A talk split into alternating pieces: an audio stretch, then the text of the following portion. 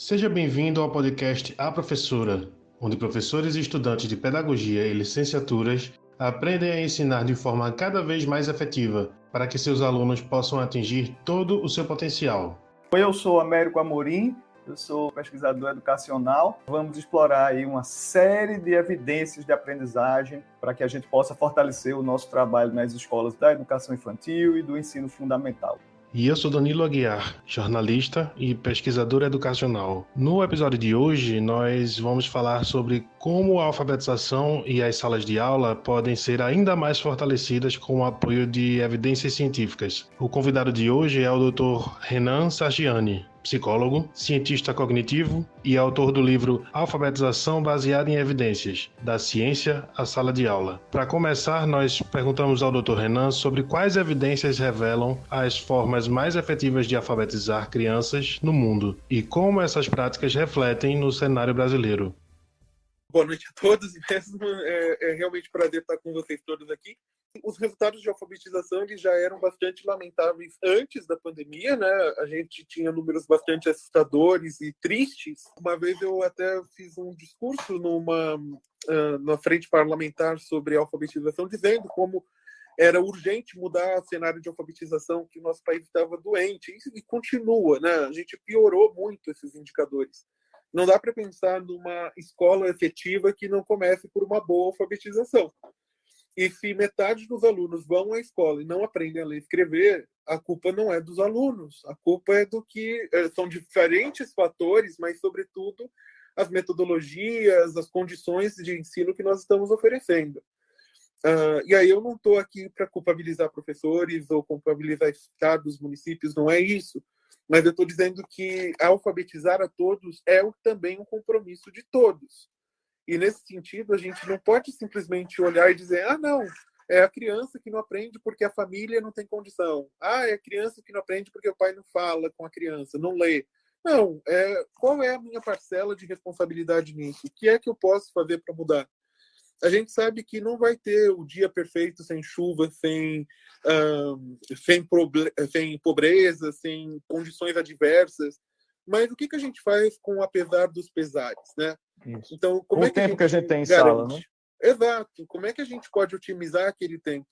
A coisa mais preciosa que a gente pode ter na nossa vida é, sem dúvidas, o tempo, né? E o tempo das crianças vai passando também.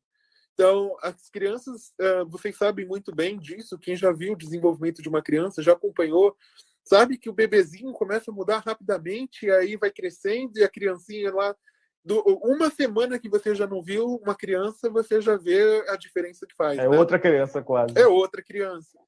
E aí, quando a gente vai vendo isso, a gente vai pensando: ah, vai ter tempo, vai ter tempo, vai ter tempo. Mas o tempo passa, gente.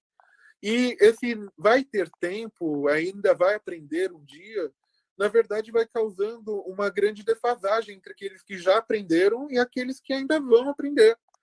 Imagina a criança que já começou lá o primeiro ano lendo os primeiros gibis, né? lendo os primeiros livros, as primeiras historinhas, e a outra criança que não, não consegue ainda nem nomear as letras. E aí vai ficando, e aí chega no segundo ano, no terceiro ano, no quarto ano. Isso vai dificultando, vai ficando mais complexo. Cada vez mais. Sim, e as desigualdades pequenas se intensificam. A gente chama isso de efeito Mateus. Né? O efeito Mateus vem de uma parábola da Bíblia de que os ricos cada vez ficam mais ricos e os pobres ficam cada vez mais pobres. A ideia é isso, uma diferença pequenininha vai se intensificando ao longo do tempo. Então, eu posso ler uma. Pensem só na diferença que faz. Se você lê uma página por dia, ao longo de 30 dias, você leu 30 páginas. Agora, quem não leu as 30 páginas, não leu nenhuma página por dia, portanto, ficou com uma diferença grande de conteúdo, de conhecimentos e de, ah, da própria prática de leitura. Então, é nesse sentido que a gente está falando aqui sobre a importância de otimizar o nosso tempo, de saber o que, que a gente vai recomendar. E como professores, né, como educadores, de modo geral, a gente precisa sempre ter uma intencionalidade pedagógica. A gente tem que saber o porquê que a gente toma uma decisão eu, enquanto professor, estou aqui conversando com vocês e eu estou organizando a minha fala. Né? Eu não estou falando simplesmente de modo aleatório. O Américo, como professor, está ali conduzindo, está me dizendo qual é a pergunta que ele quer saber, ele está vendo que talvez uma das minhas falas não esteja tão clara, e aí ele vai, ele vai tentar me direcionar para que eu possa clarificar, para melhorar a compreensão de todos vocês. Então, é isso que se chama intencionalidade. Ele está fazendo isso intencionalmente para que a criança, ou para que o leitor, ou para que o adulto possa aprender. É isso que a gente está dizendo aqui.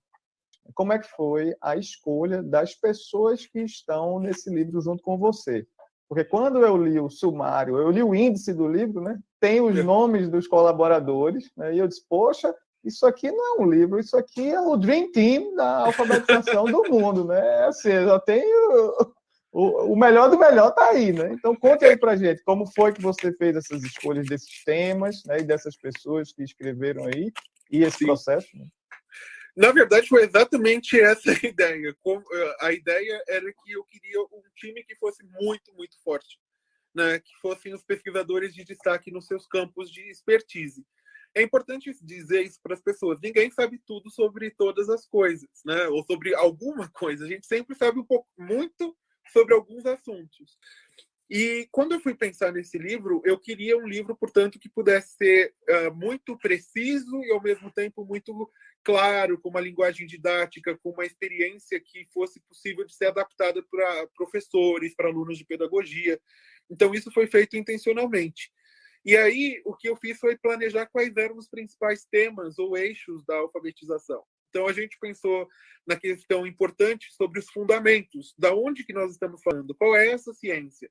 Uhum. A gente pensou na questão de uh, como as pessoas aprendem a ler e escrever. E a gente pensou em como as pessoas uh, ensinam a ler e escrever. Então esse é um outro eixo. A gente pensou em como as pessoas aprendem a ler e escrever quando elas têm dificuldades ou difer diferenças individuais. Crianças que tenham, por exemplo, algum tipo de uh, distúrbio ou algum tipo de transtorno de aprendizagem. A gente pensou na questão de como uh, a gente poderia verter isso em políticas públicas, como a gente poderia melhorar a escolha de materiais didáticos, como a gente poderia pensar isso nas diferentes etapas da alfabetização, numa pré-alfabetização na, na, na educação infantil, no ensino fundamental, numa etapa mais fluente da leitura, como a gente poderia pensar isso na avaliação, uh, tanto na avaliação em sala de aula quanto avaliação em larga escala. Então, todos esses temas foram uh, escolhidos a dedo e foram elencados de uma forma que os melhores pesquisadores para cada área foram convidados. A gente convidou essas pessoas, a gente convidou elas com orientações claras sobre como os capítulos deveriam ser organizados, então, sempre pensando no estado da arte, para quem não está familiarizado, o estado da arte é o conhecimento mais avançado sobre determinados temas. Então, por exemplo, o que é que a gente sabe hoje sobre consciência fonológica? O que, é determinante na consciência fonológica? Para que, que serve? Então, a gente pega esse conhecimento mais avançado e traduz ele nesse capítulo de livro para que os professores possam se apropriar desse conhecimento mais avançado e saber como utilizá-lo no dia a dia. E aí eu convidei pessoas que eram especialistas nos diferentes países. A ciência não é feita só com um, o conhecimento de um único lugar. Muitas vezes as pessoas têm críticas do tipo, ai, é muito americano, ai, só está falando de pesquisa americana. Mas não é verdade. A gente tem pesquisas brasileiras de altíssima qualidade, a gente tem pesquisas francesas, italianas, chilenas, uh, australianas, tem pesquisa no mundo inteiro. E aí a gente tem grandes nomes que são se destacam nas suas áreas também no mundo inteiro. E aí o que eu fiz foi selecionar essas pessoas e convidá-las para essa proposta. E, e, na verdade, o que mais atraiu essas pessoas é que eles também tinham o mesmo ideal. Todos eles achavam que o conhecimento deveria ser traduzido para a sala de aula. E eles acreditavam no mesmo propósito. Então, esse livro foi feito com a ideia de que todo mundo tem direito a acessar esse conhecimento mais avançado de uma forma clara e precisa. Então, as pessoas que foram convidadas são grandes especialistas e de diferentes países. Eu optei por ter essa variação. Então, a gente tem uh, aqui no Brasil tem vários pesquisadores, a Maria Regina Maluf, a Cláudia Cardoso Martins, a, a Ana Luísa Navas, a Josiane Toledo, a Ilona Betchikazi, uh, Beth Guerrazi, o nome dela sempre é difícil. É difícil sempre, falar o nome, é. é falta Isso. sempre uma sílaba, depois ela vai brigar comigo.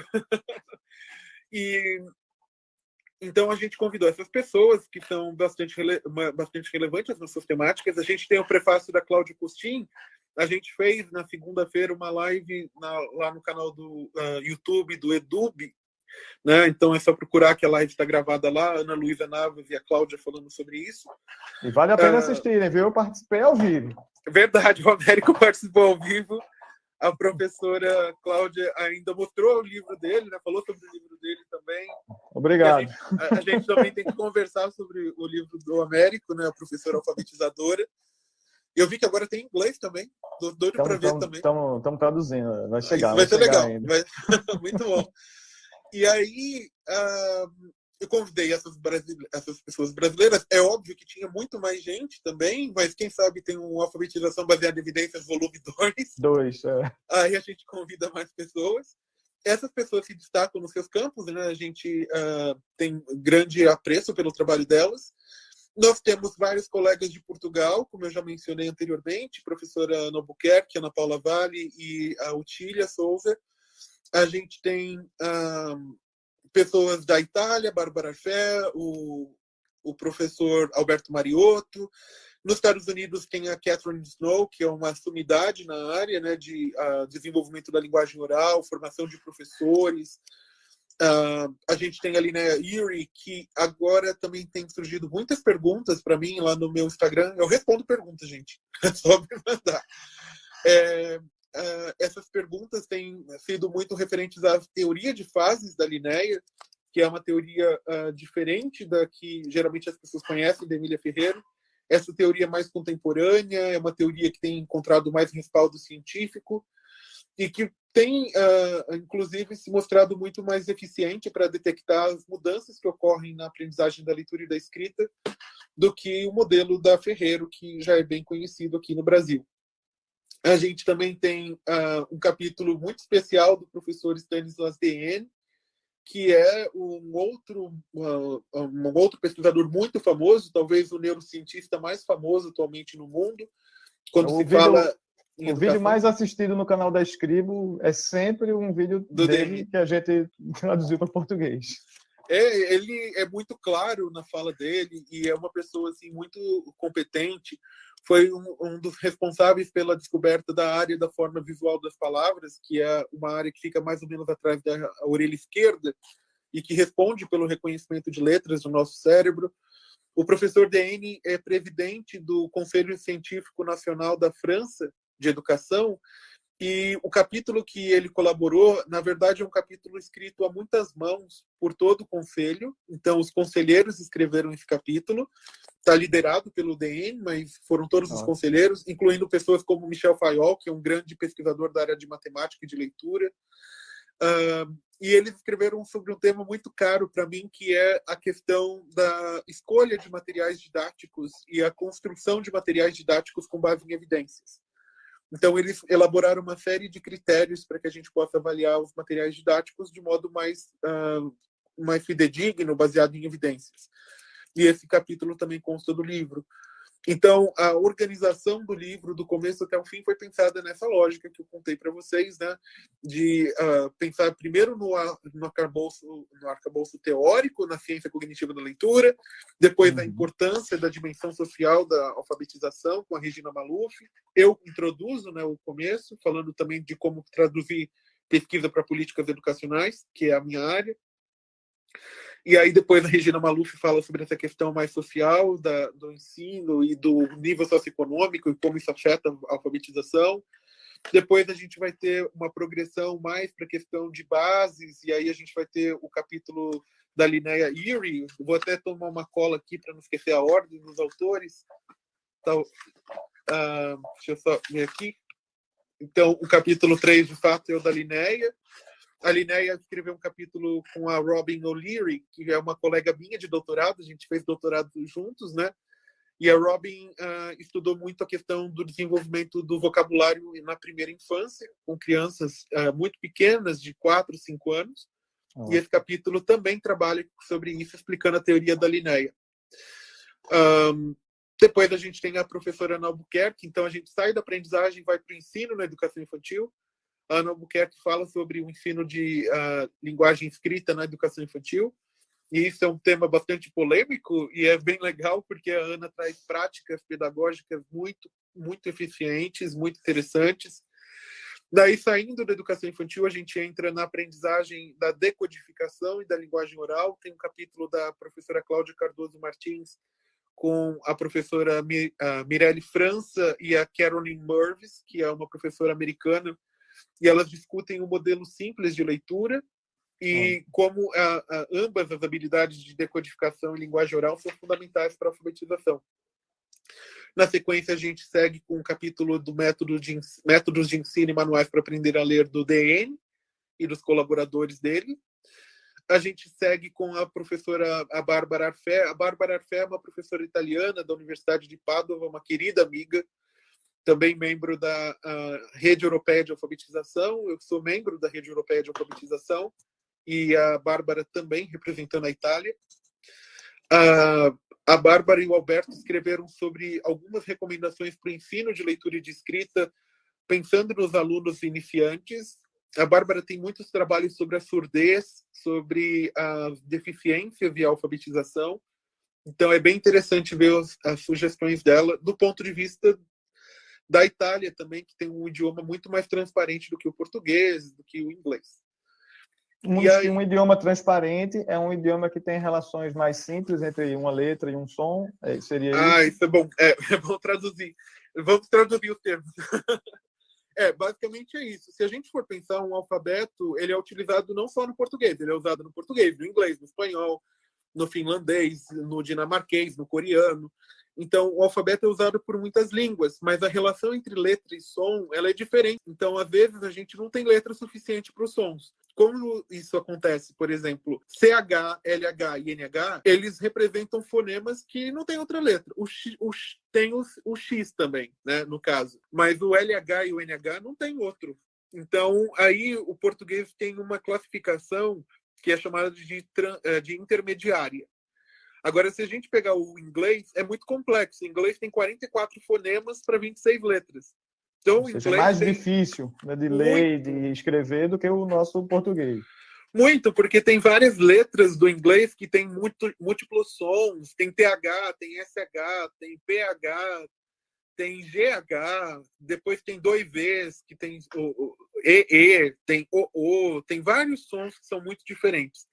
Então, acaba sendo muito complicado, né, quando a gente vai falar em termos de aprender o inglês. Uhum. E no italiano, não. O italiano, assim como o espanhol, a relação é muito mais clara. Então, tem um número de fonemas muito mais próximo da relação de letra-som, uh, da quantidade de letras. Então, acaba sendo mais fácil aprender italiano do que em inglês, do que em português e do que em inglês.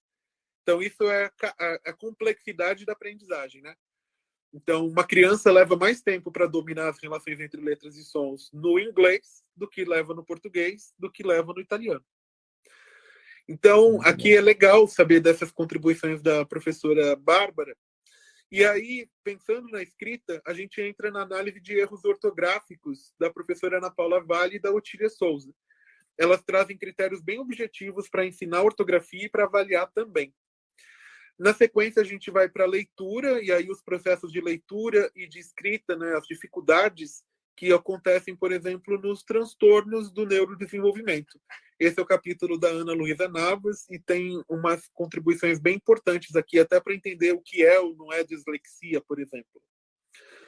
Na sequência, a gente entra com o capítulo da professora Josiane Toledo, com a Akima Merguebi, que é uma professora da Universidade de Paris, especialista em compreensão, e elas trazem aqui uma questão que é muito importante, que é da avaliação.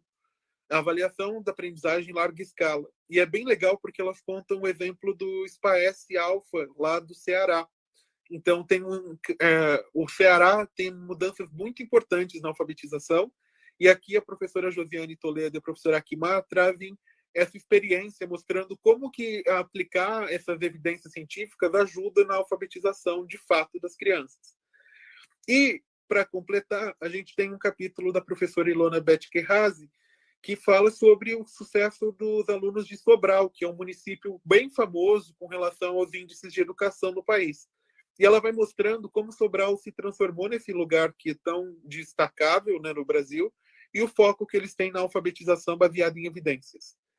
E, por fim, a gente tem um capítulo que fecha com chave de ouro, que é da professora Catherine Snow, e ela fala sobre o que os professores precisam saber sobre a alfabetização.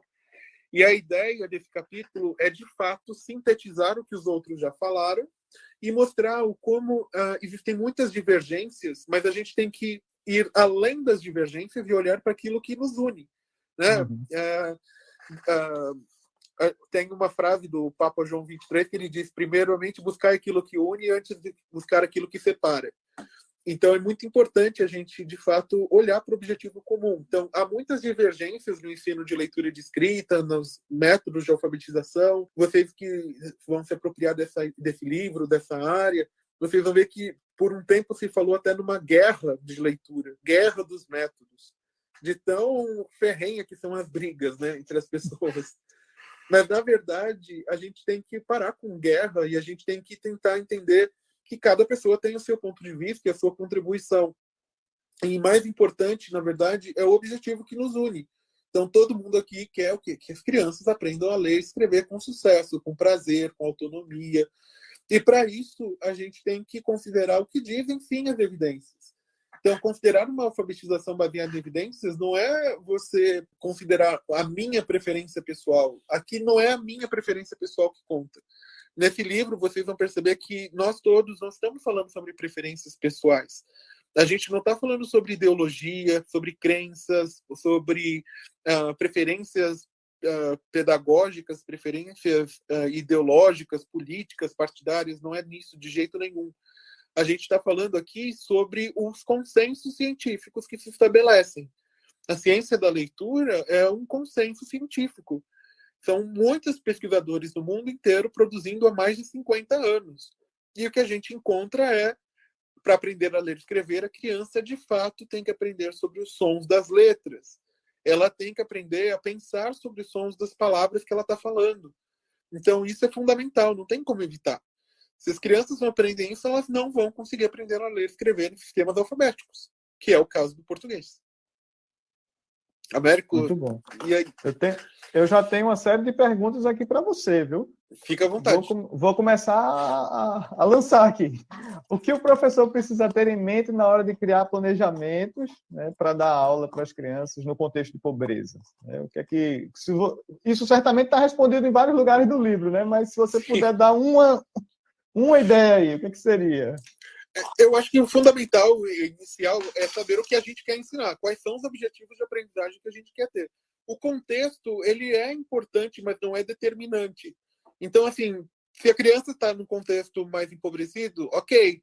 Se a criança está num contexto mais favorecido, também ok. Porque a minha prática, ela não depende exatamente disso. Ela depende do que a criança traz, do que a criança sabe e do que eu quero atingir. Então, antes de fazer o planejamento, a minha sugestão é conheça seus alunos, mas não é conheça se ele é pobre ou ele é rico. É conheça o que ele sabe, o que, que ele precisa aprender. E aí você organiza de fato aquilo que você quer uh, uh, ensinar como objetivo pedagógico. E dentro do planejamento sempre tenha claro a sequência de progressão de aprendizagem. Aprendizagens mais simples vêm antes de aprendizagens mais complexas. Então a gente sempre ensina do mais simples para o mais complexo a gente sempre vai ensinar também pensando na ideia de, um, de uma organização explícita.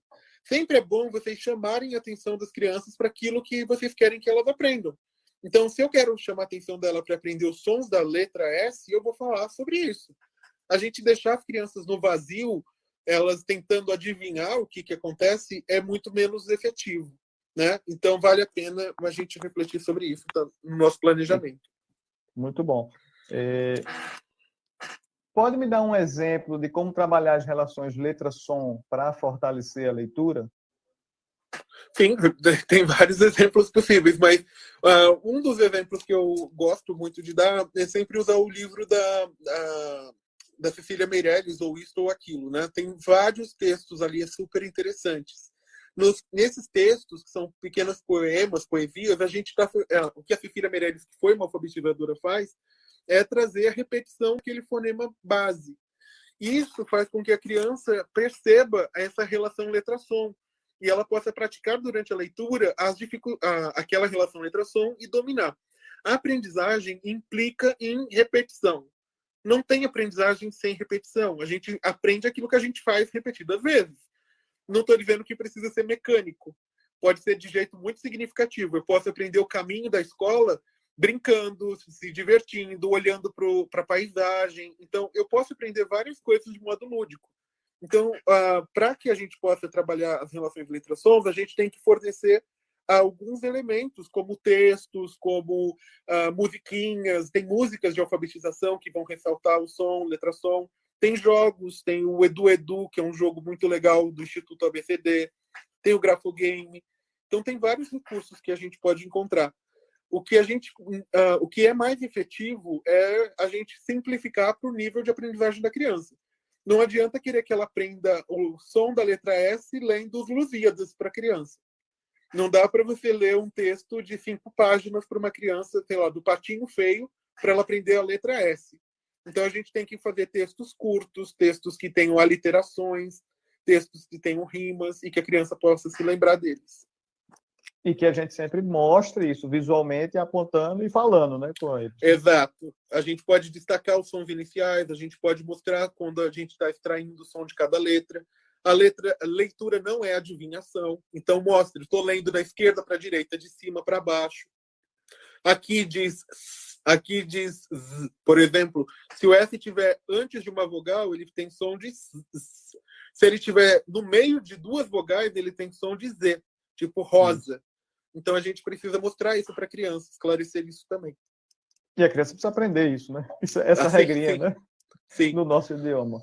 É, muito bom. Tenho aqui mais uma, uma pergunta aqui. O que é indispensável, né? Ou seja, o que é que tem que fazer é uma atividade que seja quase que obrigatória para desenvolver a escrita dentro de sala de aula, né? nas crianças pequenas? Uma só é difícil eu acho que a gente pode dispor de diferentes recursos, né? a gente pode dispor de diferentes rotinas de ensino. É essencial praticar a relação letra-som, mas também é, é essencial que a gente pratique a forma da letra. A criança tem que uhum. aprender a caligrafia não só pela letra bonita, mas pela forma da letra. Como é que você desenha cada uma das letras, letras maiúsculas, minúsculas, ah, de imprensa, cursivas. Não adianta ensinar só uma fonte tem que ensinar diferentes formas para a criança e ela é capaz sim de aprender. Então, existem muitos recursos. Ditado de palavras é uma tarefa muito importante para a gente alfabetizar. E aí, não é ditado de palavras de uma lista de palavras por campo semântico. É uma lista preparada pelo tipo de regularidade que a gente quer. Por exemplo, escrever bala, bolo, bela pode ajudar a criança a aprender o som da consoante B, da consoante L e as vogais que ela já aprendeu. Então a gente vai criar essa lista para que a criança consiga ter exatamente aquilo que ela precisa. Agora, se eu colocar, por exemplo, o que tem na festa junina: brinquedo, fogueira, uh, pipoca, paçoca. Aí, olha só o tanto de coisas difíceis que tem. Você tem cedilha, você tem contra consonantal, quadrilha. Olha que palavra maravilhosa, né? Tem o Q, o U, tem o DR, tem o LH. Super difícil. Então, a gente precisa olhar direitinho o que, que a gente está querendo ensinar em cada momento. E aí, as práticas, uh, eu acho que o essencial são os componentes essenciais da alfabetização, também chamados de pilares da alfabetização. Tem nesse livro e também tem no, na própria Política Nacional de Alfabetização. Vocês podem encontrar lá. Se você acessar depois do nosso encontro aqui, escribo.com barra Renan, vai chegar direto na página do livro dele, e aí ah, lá vocês podem, enfim, conferir, comprar, vocês fazem o que vocês quiserem lá. É, a então... gente tem um cupom de desconto atual que é, ele dá 35% de desconto para o livro. Eu acho que é bem legal. Ele é Edub, que é o nome do instituto no qual eu trabalho, o Instituto Edub, e vocês vão, uh, vocês podem colocar lá o Edub e vai conseguir. Isso é na loja do, 35... da editora? Né? Na loja da editora. Eu acho que tinha uma pergunta aqui, vejo. Chegou uma aí, é a professora Cíntia está dizendo: Renan, vejo um grande desafio na formação da, da pedagogia. Percebo que os estudantes do curso não aprendem isso. Como mobilizar os professores universitários a ter disciplinas com esses conceitos? Ah, essa é uma dúvida bem difícil. Eu queria também resolver, professora Cíntia. eu acho que a gente precisa cada vez mais convencer os professores a olharem para essas evidências não com esse viés de ah, é, é, o meu campo é diferente do seu, mas tentar entender que todo mundo está com o mesmo objetivo em comum, que é alfabetizar as crianças. Né? Tá havendo mudanças significativas em vários lugares do mundo.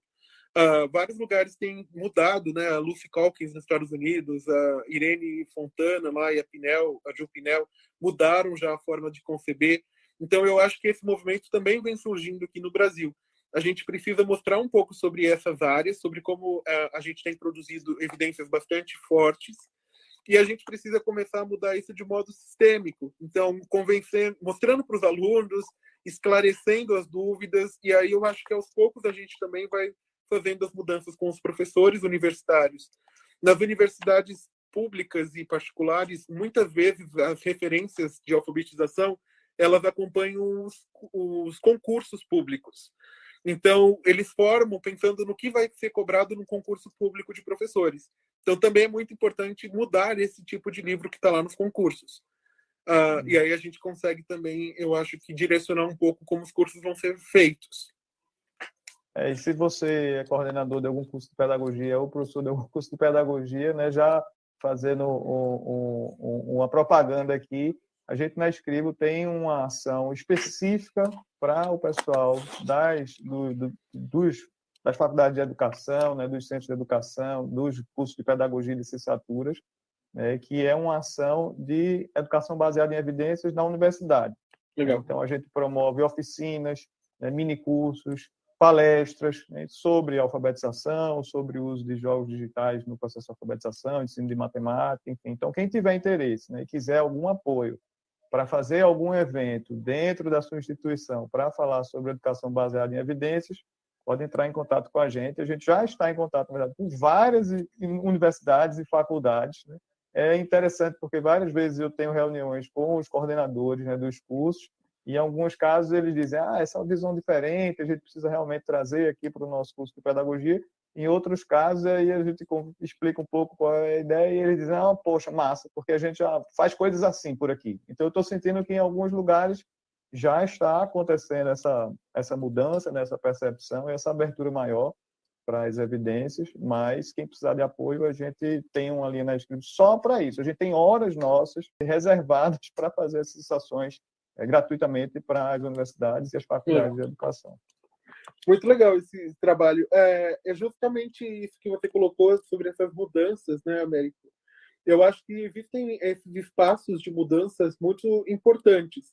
A gente tem uma base nacional de formação docente também, que é a Base Nacional de Professores, né, a Base Nacional isso. Curricular de Professores, que também já está prevendo mudanças significativas na formação dos professores. Então, acredito que nos próximos uh, anos a gente vai ter, de fato, uh, uma aceitação cada vez maior e mudanças profundas, né? Uh, então é importante que a gente também continue a estimular. Hoje, por exemplo, é muito mais fácil falar sobre essas temáticas do que era quando eu comecei minha carreira. Há 10 anos, anos atrás ou 15, né? 15 anos atrás. A gente não podia nem falar direito dessas coisas. pois é. Ó, tem outra pergunta aqui para você. Os livros didáticos de hoje, né? Você acha que já estão de acordo com essas melhores práticas que estão no seu livro? É, o, que a pesquisa descobriu aí nos últimos é... 30, 20 anos, ou ainda não? Aqui no Brasil, né, especificamente? Eu tive a oportunidade de avaliar muitos livros didáticos. Né? Meu, a minha tarefa básica é essa. A minha, especialidade, a minha especialidade é a análise de materiais, análise e desenvolvimento de materiais didáticos uh, focados mais na educação infantil e no, na, na alfabetização inicial. Então, eu tive a oportunidade de avaliar diversos materiais e eu vejo que há mudanças importantes, mas a gente ainda está distante de fazer isso de uma maneira muito uh, consolidada. O que significa? Existem poucos, mas existem, existem materiais que já estão alinhados com essas evidências. Nós, no Edup, por exemplo, produzimos três materiais tem dois deles que já foram lançados, o Vamos Todos Aprender a Ler, que vocês encontram gratuitamente na internet. Aqui, por exemplo, eu tenho uma cópia impressa. Ele está gratuitamente na internet, é do BID, o BID é o Banco Interamericano de Desenvolvimento. A gente fez o fortalecimento da alfabetização no canal do YouTube do Edub. Vocês conseguem ver o lançamento desse programa também. E tenho Novos Amigos, que é o meu programa que eu desenvolvi no meu pós-doc lá na Harvard, que são materiais que trazem esse olhar, né? Mas outros materiais, por exemplo, o PNLD, o Programa Nacional do Livro Didático, já direcionou nos últimos dois PNLDs para que os livros tivessem essas mudanças e se alinhassem com essas evidências. Isso em decorrência da Política Nacional de Alfabetização. As editoras tentaram o máximo de se adaptar, mas algumas mudanças ainda não foram feitas efetivamente. A que eu mais fico uh, assim incomodado é o uso de letras em caixa alta, como se fosse isso determinante para a alfabetização. Eu sempre, lei, né? É, sempre, inclusive as professoras muitas vezes escolhem livros didáticos só porque está em caixa alta, que é o que se chama de letra bastão. Não tem qualquer evidência de que isso é mais efetivo para alfabetizar. E, na verdade, isso é contraintuitivo, porque a maior parte dos textos, peguem qualquer texto de jornal, eles começam com letras. Uh, as letras maiúsculas são usadas só para capitalização. Ou seja, no começo de frases, em adjetivos, em nomes, uh, em alguns adjetivos, em nomes próprios, na verdade, né, substantivos próprios. Então, eles não são a maioria. Se você alfabetiza seu aluno só pela letra maiúscula, o que, que vai acontecer? Ele vai ficar limitado a reconhecer só a letra maiúscula a gente tem materiais que vão do primeiro ao terceiro ano do fundamental só com letra maiúscula. Alguns chegam até o quinto ano do fundamental. E em alguns países a gente tem coisas diferentes. A Inglaterra, por exemplo, começam a alfabetizar pelas letras minúsculas, porque justamente é aquela que vai favorecer a criança a ler muito mais rapidamente. Assim ela vai conseguir reconhecer aquelas letras. Mas as pesquisas mostram que a gente pode ensinar maiúscula, minúscula, cursiva e de imprensa ao mesmo tempo. É só você planejar adequadamente o ensino. Então, uh, o que eu diria sobre os materiais é que a gente já evoluiu? Sim, evoluímos muito. Estamos no estágio ideal? Não, mas a gente está progredindo a gente sempre vai melhorando as coisas, né? Então, com o tempo, a tendência é que a gente tenha cada vez mais materiais de qualidade por aí no mercado. Na verdade, a, a, o livro, né, ele está tratando justamente da questão da alfabetização baseada em evidências, que se opõe, como a gente disse, à alfabetização baseada em crenças, né? Ou ideologias. E essa é uma crença baseada na tradição. Se você pergunta para a maior parte dos professores por que, que tem que começar a ensinar por letras maiúsculas, eles vão dizer, porque é assim, porque é tradicional, porque sempre foi assim. Alguns vão falar, ah, é porque é mais fácil de desenhar a letra. Mas, gente, qual é a dificuldade de desenhar a letra de mão ou a letra minúscula? Não tem isso. É só você ensinar a forma, sabe? Então, a gente tem que superar essas ideias e olhar para o que dizem as evidências, efetivamente. Você, Renata, pessoalmente, né, qual é a dica que você dá para uma professora recém-formada ou um professor recém-formado que vai entrar para trabalhar na alfabetização? É, eu acho que isso é uma ótima pergunta. Primeiro, eu queria te parabenizar, porque eu acho que fundamental ter professores. Né? A profissão é, é uma das profissões mais incríveis. Eu escolhi ser professor. Eu sou psicólogo também, mas eu escolhi ser professor. Minha primeira escolha era ser professor, sempre foi ser professor. Então, eu acho que é fundamental. Então, uh, desejo muita sorte no seu trabalho. Eu acho que, como professor, a gente nunca pode esquecer de estudar, porque uma grande, um grande desafio é que no nosso cotidiano a gente fica absorvido pelos afazeres, né? Tem que corrigir, tem que preparar aula, tem que fazer uma coisa, tem que fazer outra. E aí muitas vezes a gente acha que já está pronto com a formação que veio da faculdade, mas na verdade a formação a gente vai ter que se atualizar o tempo todo aquilo que você estudou durante três ou quatro anos é um conhecimento temporário. Hoje a gente pensa na aprendizagem ao longo da vida. Né? Quantas tecnologias não existem uh, que a gente ainda nem chegou a conhecer, que estão sendo testadas agora e que daqui seis meses vão ser essenciais para a gente de algum modo? Então, a minha sugestão é continue a estudar, procure boas referências, não fique pensando só na questão de teórico, sabe? uh, uma questão muito comum também no Brasil é a gente se casar com teóricos. Não case com teóricos, a não ser que ele seja realmente um teórico bem bonito, aí você vê, se quiser. aí, aí é para o casamento, né? não é para é, a didática. Né? Mas, mas geralmente os teóricos também já são casados, então deixe eles lá. Então, assim, não case com teóricos no sentido de ficar amarrado com aquelas crenças como se fosse a única verdade absoluta. Sim. Eu li um texto hoje de manhã que falava assim, né? Vygotsky passou a maior parte de sua vida estudando os processos de aprendizagem. Vygotsky morreu com 30 anos. Isso no começo do século XX. O quanto que ele passou estudando, né? O Piaget, por exemplo, viveu até os anos 80 e morreu com mais de 80. Então, assim, quem é que poderia ter acertado mais coisas, o Vygotsky ou o Piaget? Bom, eles têm contribuições muito diferentes, raciocínios muito diferentes, e eu não estou dizendo que um é melhor do que o outro, mas eu estou chamando a atenção para vocês não ficarem presos numa única pessoa. Certamente o Vygotsky poderia ter mudado muitas coisas se ele tivesse tido tempo.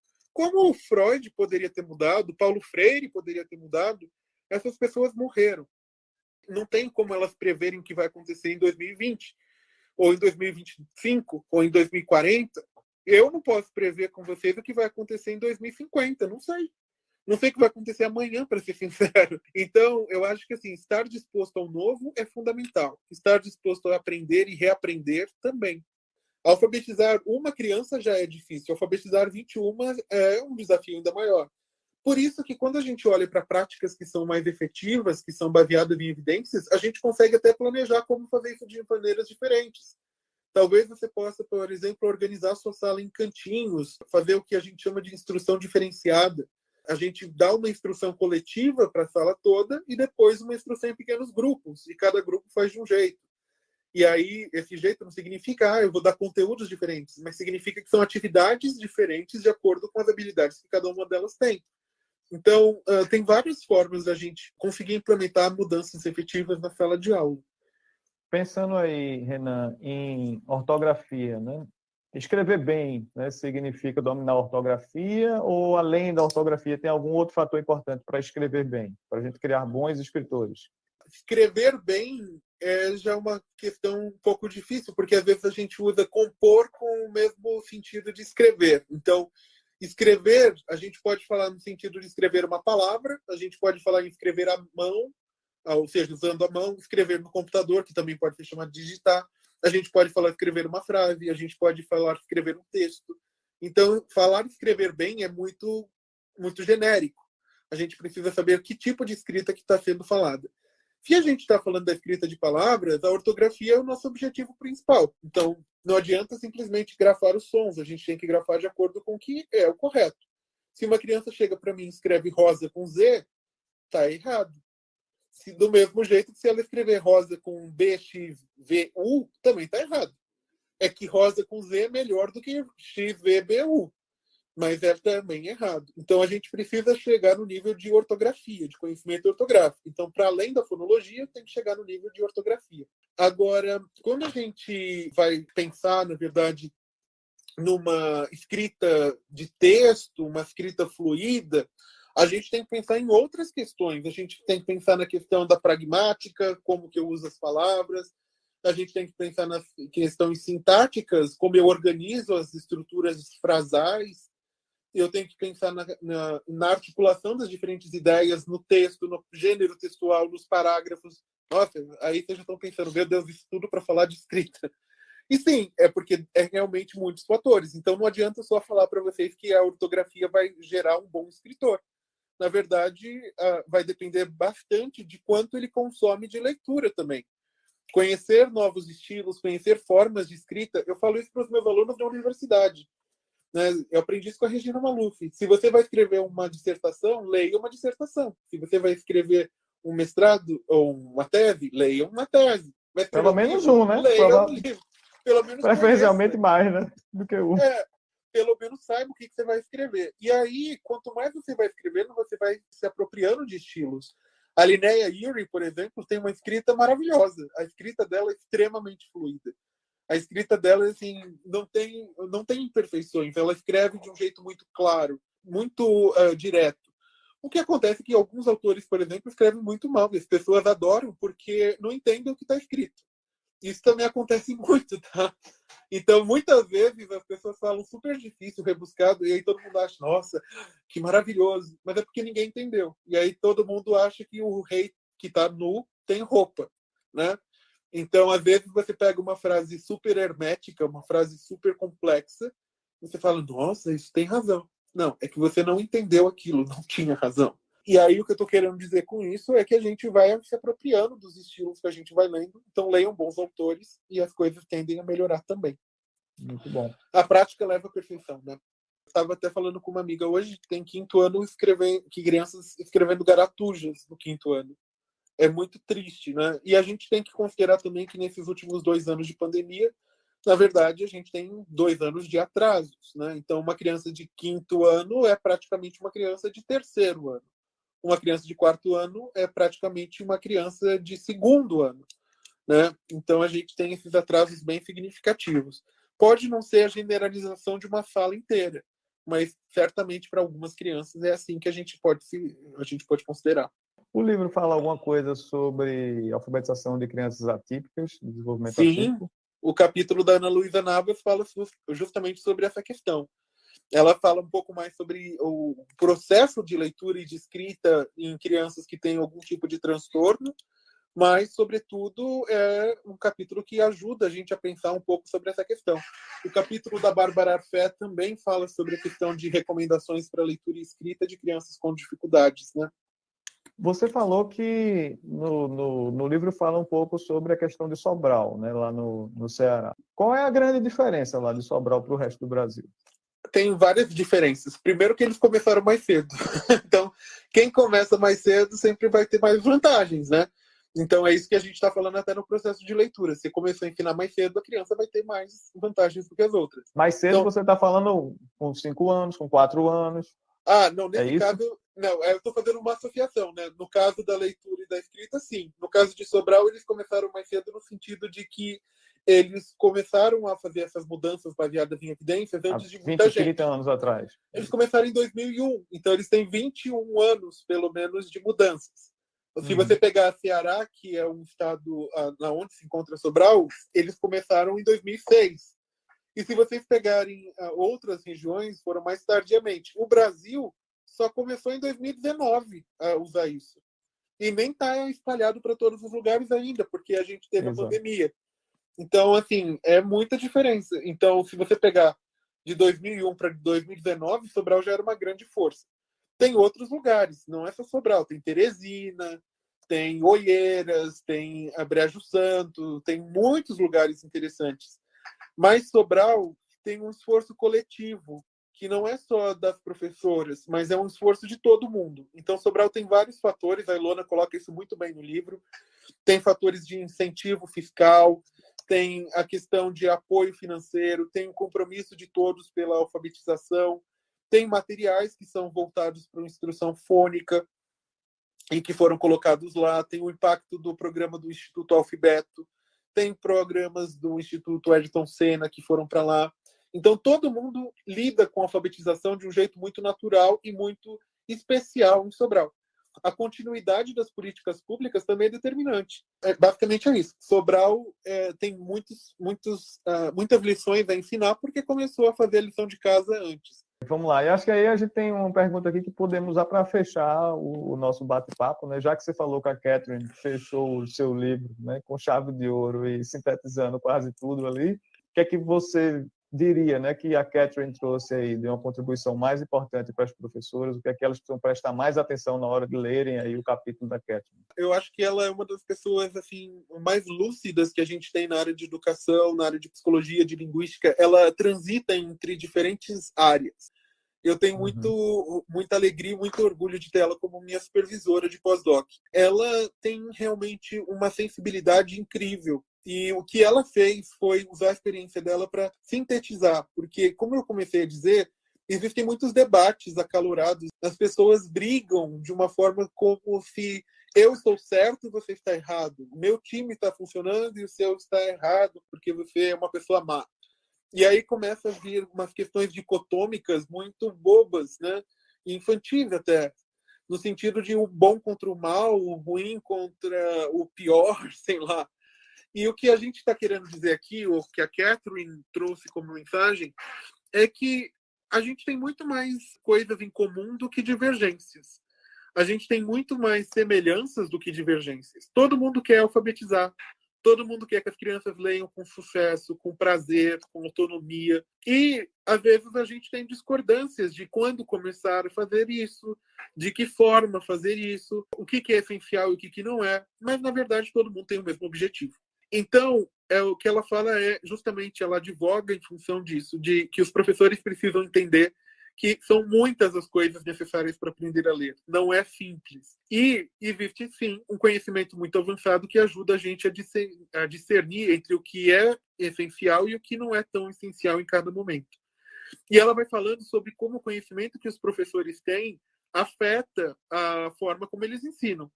Então, às vezes, você pode ter programas super efetivos, programas muito famosos, mas se você não tiver uma boa formação para o professor, ele não vai saber operar aquilo de um jeito efetivo.